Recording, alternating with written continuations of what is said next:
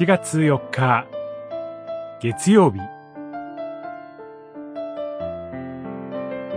ペルシャ王の心を動かされる神。エズラ記一章。ペルシャの王キュロスの第一年のことである。主はかつてエレミアの口によって約束されたことを成就するため、ュロスの心を動かされた。一章、一節。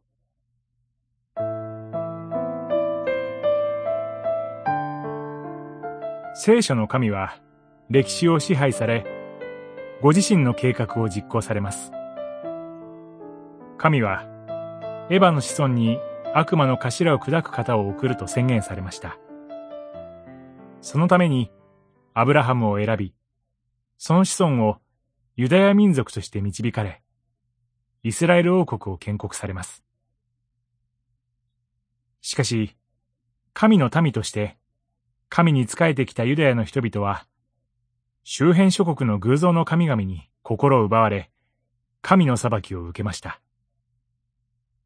王国は南北に分かれ、サマリアを拠点としていた北イスラエル王国がアッシリアに滅ぼされ、後の時代に南ユダ王国がバビロンに侵略され、神殿は破壊されます。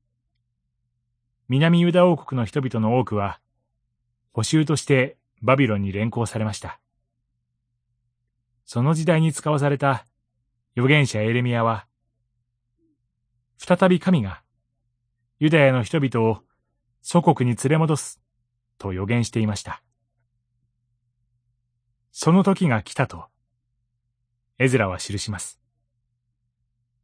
その時、主はかつて、エレミアの口によって約束されたことを成就するため、ペルシャの王キュロスの心を動かされました。キュロスは、南ユダを滅ぼしたバビロンを打ち破り、バビロンに捕囚とされていた人々の解放を告げました。